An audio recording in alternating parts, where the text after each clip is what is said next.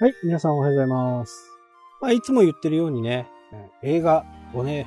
相当の数見てますし、えー福島50もね、これはね、お金かかったんですけど、まあ、映画館にね、行くことができないんで、その分だと思ってね、お金払ってね、見ました。あれはどこだアマゾンだったかな？まあ、土日とかになるとね、4本とかね、なんか連続のね、テレビドラマとか、ああいうものじゃない、本当のね、映画なんで、なかなかね、今まで見れなかったものとか、知らなかったものとかね、そういったものも面白そうだなっていう部分は、こう見てますし、とりあえずね、家で見るときにはね、外国版が多いです。で、日本版はね、今後、今ね、リストにして、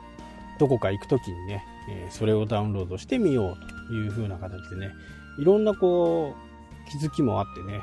まあ、そういう地方に行ったりね、できるようになった時には、そういったビデオをね、車の中で流しながら移動できるかなというふうにね、思います。ただ、ネットフリックスの方で、配信停止になってるのがね、何個かあります。まあ、今後もっと増えてくるのかな。えーどのビデオ配信サービスでもね、増えてくるので、その配信停止がね、増えてくるんではないかなというふうにね、えー予想ができるんですけど、まあ、これだけ世の中がね、ちょっとおかしくなってくると、やっぱりね、えー自ら命を絶つ方とかもね、えーいらっしゃると思うんですよ。現に、現にね、えーいるかとは思うんですけど、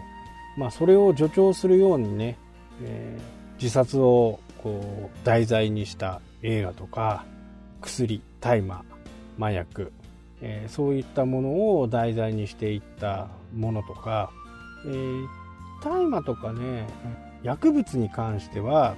その取り締まる部分の映画じゃなくってそれを活用したような映画がねどんどん削除されていってますね、まあ、配信停止か。削除じゃないですね。配信停止になっていく。情報がどんどんどんどんこうまあ日本の場合テレビを見る限りね COVID 一色なんでねぱり精神安定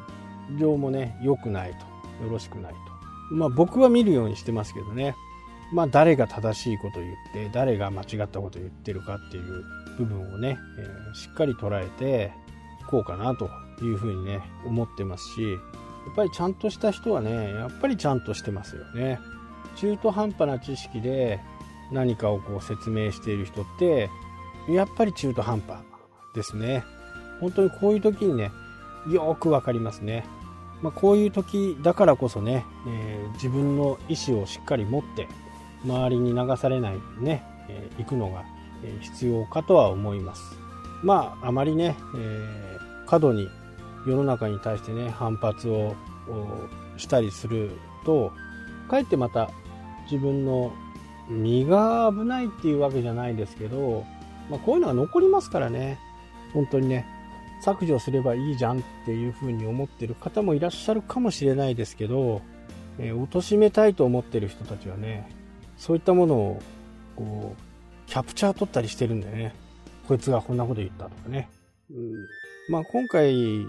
持続化給付金ねお金もらえるやつ。個人事業主100万円え企業200万円まあ、えーもらえるというか給付してくれるこの売り上げが少なくなった分を補填してくれるというものなんですけど、やっぱこれもね、一人歩きしちゃってますよね。当然ね、しっかりこう申告して、やらない人には、申告しない人にまでにね、えー税金を使う権利はないですよね。権利ばっかり主張して義務は果たさないと。で、見たことあるかなとは思うんですけど、これ、もらったね、えー金額に関して課税すると。課税して当たり前ですよね。当たり前。そもそも売上が売上の穴の開いた部分のところを埋めてくれるっていうものですから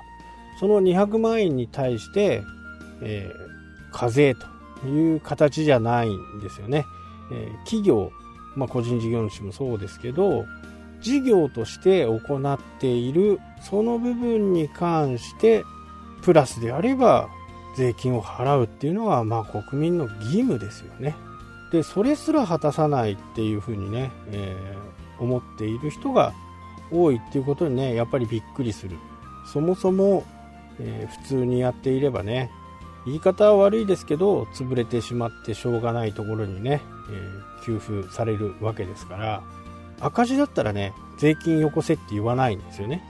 黒字になれば税金よこせとはね、言いますけど、その辺のね、ルールもしっかり分かっていないで、そういうことを言うっていうのはね、うん、分かってないのに、個人事業主として大丈夫なのかなっていうふうなことをね、よく思いますし、えー、雑所得はね、今回の持続化給付金ね、該当しないと。これも当然、事業収入なのかね、事業所得なのか、雑所得なのか、まあその辺すらも分かってないでね、えー、いや、かわいそうな人はいます。あの、税務署に行ってね、えー、確定申告をするときに、これどういう風な形でしたらいいですかって言ったときにね、いや、それじゃあ、雑所得にね、えー、しといてくださいっていう風に、その申告するときにね、そういうアドバイスをする人がいるらしいんですね。僕はちょっとね、確定申告自分ですることがないんで、わからないですけど、えー、自分で、え、申告する人で、自分でこう、帳簿とかつけてね、それで確定申告する人たちなんかはね、やっぱり税金のことについてはやっぱり疎い。まあ、そもそも、この、税金のことにね、疎いっていうのは非常によろしくないんですよね。自分が経営してるわけですから、まあ、帳簿の見方、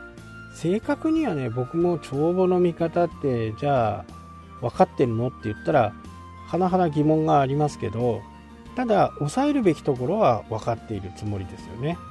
少なくてもね、もう20年以上会社をやってきてるわけですから、その辺は、えー、分かります。で、自分がこういったものを将来やりたい、2年後にやりたい、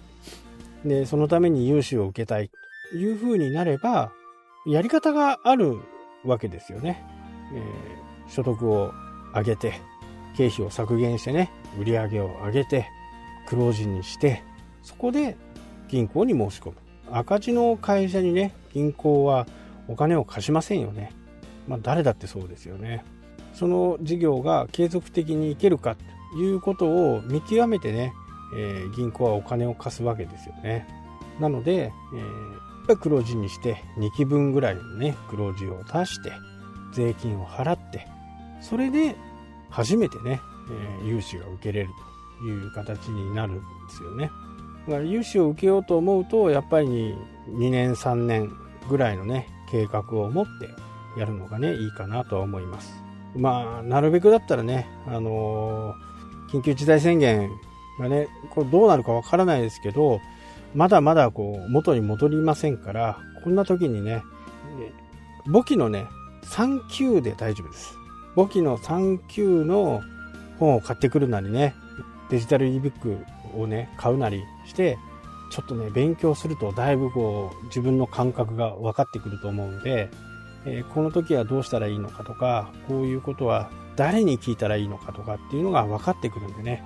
是非ともこの今動けない時期にね、えー、勉強してみてはどうでしょうか。